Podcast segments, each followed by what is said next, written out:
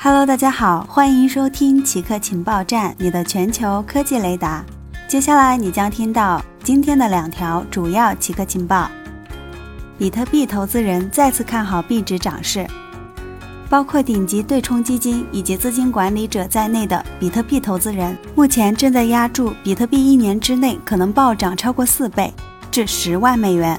怀疑论者对此嗤之以鼻，认为剧烈波动的虚拟货币只不过是个投机资产，而非黄金一般的价值储存工具。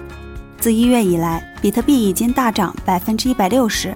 一方面是因为机构投资人需求强劲，另一方面在支付业，比如 Square 以及 PayPal 代替客户买进之际，数量相当稀少。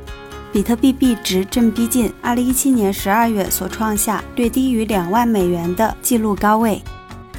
人类的智商首次出现隔代下降的趋势。法国神经科学家德斯穆格认为，数字装置对下一代孩子的脑部发育有负面影响。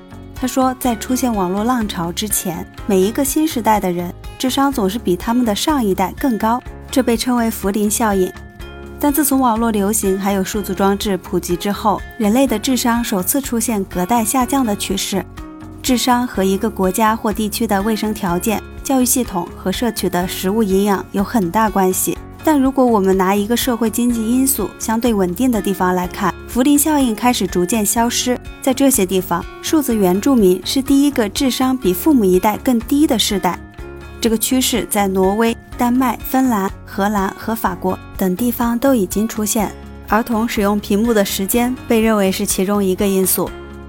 以上就是本期节目所有内容，固定时间，固定地点。我们下期见。